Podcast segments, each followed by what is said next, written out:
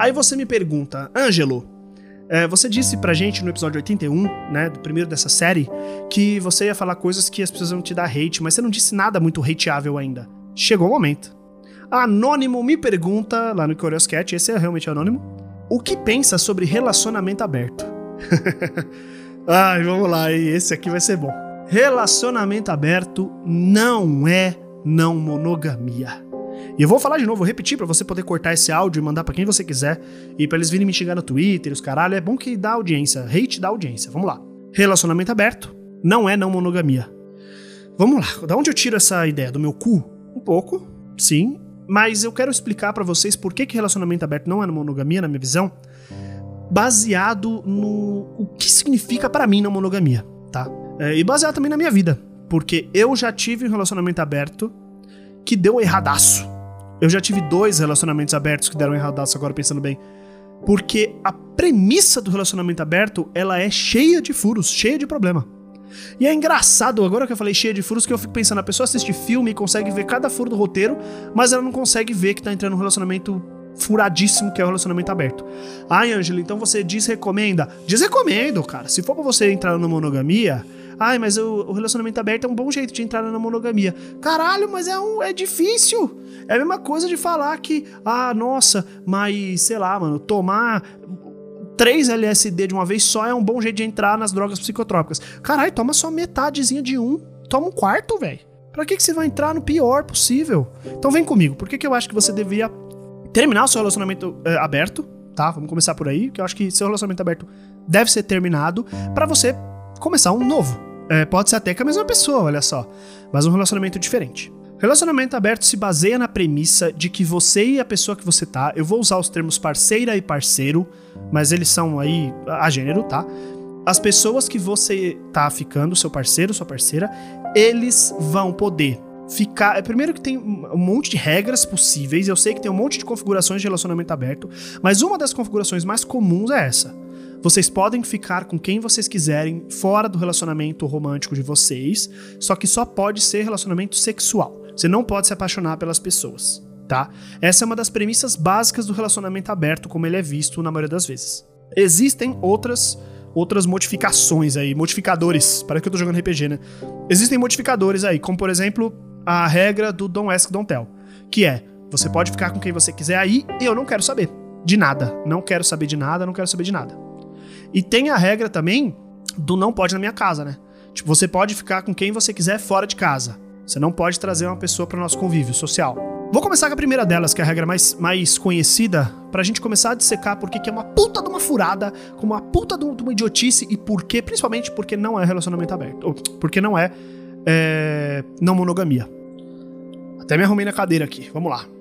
A primeira premissa é que você pode sair e se relacionar com quem você quiser uh, sexualmente, mas não pode se apaixonar. Agora eu vou te fazer uma pergunta sincera, você ouvinte. Quando foi a última vez que você decidiu se apaixonar? Quando foi a última vez que, por plena e espontânea vontade, sabe? Consciência dos seus atos, você falou assim: caralho, essa pessoa é top, vou me apaixonar por ela. Quando, isso pode até ter acontecido desse jeito, você olhar e falar, pô, quero me apaixonar por essa pessoa porque ela é legal. Na maioria das vezes, você já estava apaixonado, tá? Quando isso aconteceu. Mas eu quero saber, principalmente, quando foi que você não se apaixonou por uma pessoa que você não podia ter se apaixonado. Caraca, sabe quando você se apaixona por aquela é, professora da escola? Por aquela namorada do seu amigo? Ou por aquela amiga sua que você não tem acesso? Por aquela pessoa que mora em outro país? Que você troca ideia só pela internet, mas por algum motivo é completamente apaixonante. Quando foi que você se apaixonou por pura espontânea vontade? Caralho, eu sou uma pessoa. Eu, eu assim, me considero poli, né? Poliamorista, poliamoroso, não sei como é que é o termo correto. E, e é outro assunto para outro podcast, mas eu me apaixono dia sim, dia não, tá? E contra a minha vontade, porque eu não queria ter que me apaixonar pelas pessoas desse jeito, porque eu sofro, né? porque as pessoas elas não se apaixonam de volta por mim. Então, claro, eu não tô, tô generalizando, tem quem se apaixone, né? É, mas quando foi a última vez que você se apaixonou por vontade própria? Então, na hora que você coloca uma regra. Porque uma, uma coisa é você falar o seguinte: olha, é, você vai poder sair, vai poder ter relações sexuais com quem você quiser, mas ninguém vai poder enfiar o dedo no seu cu. Ok, essa regra é totalmente, totalmente controlável, sabe? Se alguém enfiar o dedo no seu cu, vai ser porque essa pessoa traiu um combinado. Agora, quando que se apaixonar consegue ser trair um combinado, porque não tem como, sabe? É a mesma coisa de eu virar para você e falar assim: olha, eu e você a gente vai ter um relacionamento é, anti-chuva. A gente vai se estar aqui junto, só que se algum dia chover, o nosso relacionamento vai acabar. Como é que você vai controlar isso, caralho? Você é o que? Cacique cobra coral agora para ficar controlando o tempo?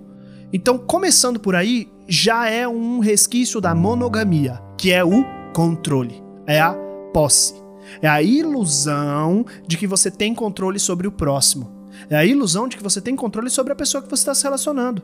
É a ilusão de que você tem controle sobre as outras pessoas. Porque todo mundo do relacionamento aberto fala assim: eu e meu parceiro somos namorados, a gente pode ter relações sexuais com outras pessoas, mas a gente não pode se apaixonar por ninguém.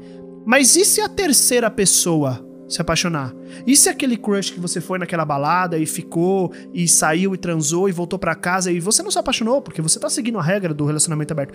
Mas e se aquela pessoa teve o melhor sexo da vida dela, te ouviu e falou, cara, essa pessoa é fascinante e se apaixonou?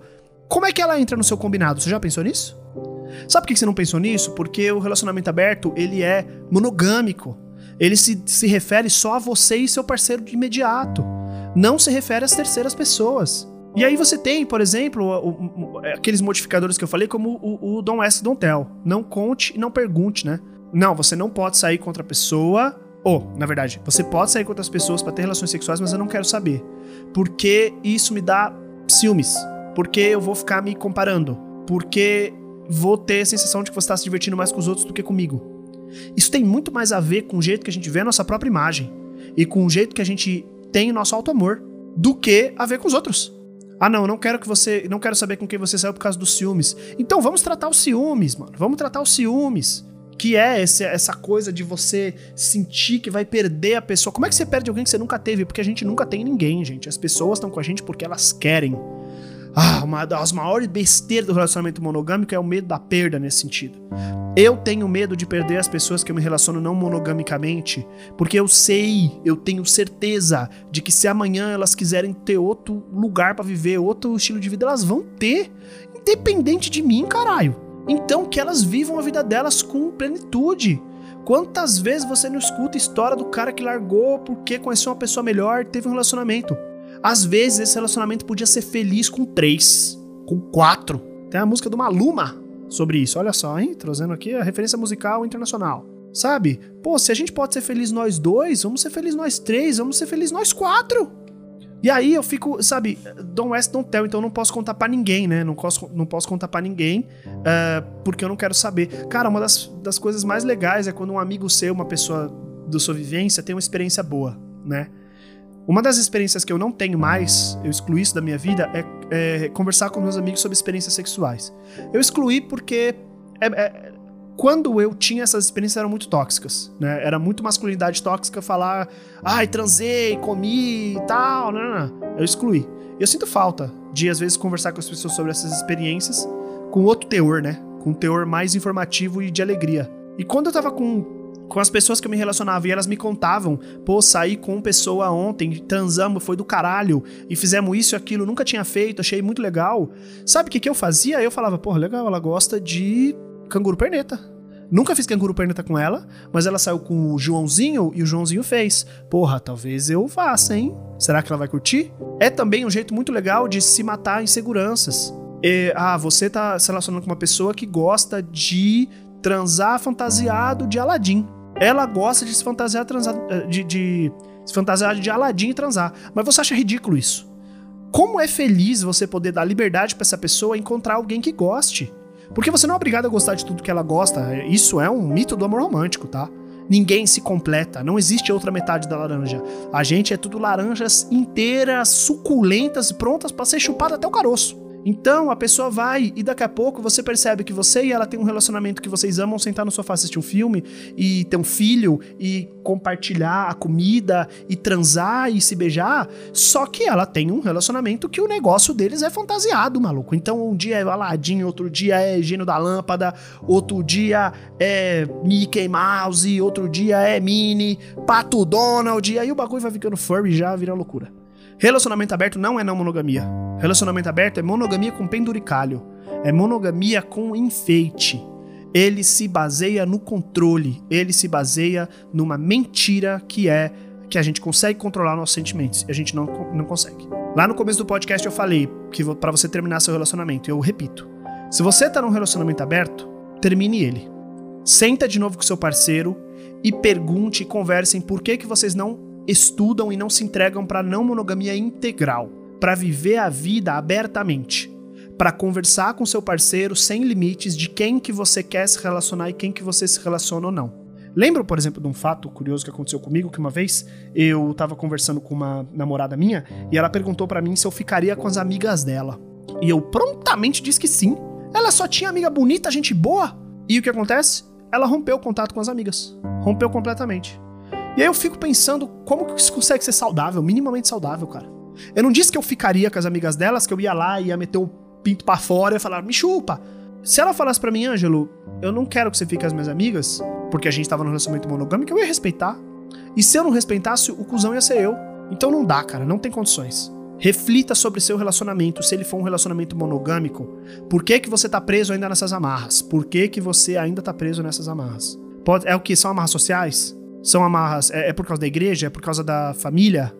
E se você tá num relacionamento aberto, reflita por que, que você ainda tá preso nessas amarras. Por que, que você e seu parceiro ainda não têm liberdade, não têm intimidade para poderem viver um relacionamento mais feliz e mais amplo, com total sinceridade dos sentimentos, entendendo que é impossível domar o amor. Ele é selvagem e é assim que é gostoso. Selvagem. Pensei agora no Lil Nas X descendo de polidense do céu direto pro inferno. E é isso. Ufa, obrigado por terem ouvido até aqui. Espero que tenha sido é, informativo. Se você tem discorda de mim, por favor, vai lá no meu Twitter, arroba oicronofóbico, tá? Oicronofóbico, e pode me xingar. Pode discordar à vontade, pode falar que não, que eu tô errado, que aí eu já te bloqueio, mentira. Que aí a gente discute, conversa, porque eu quero que isso, isso seja um diálogo. Mas vocês perceberam que minha opinião tá bem formada aqui, né? Então não vai ser fácil entrar nesse embate comigo. Beijos e tchau!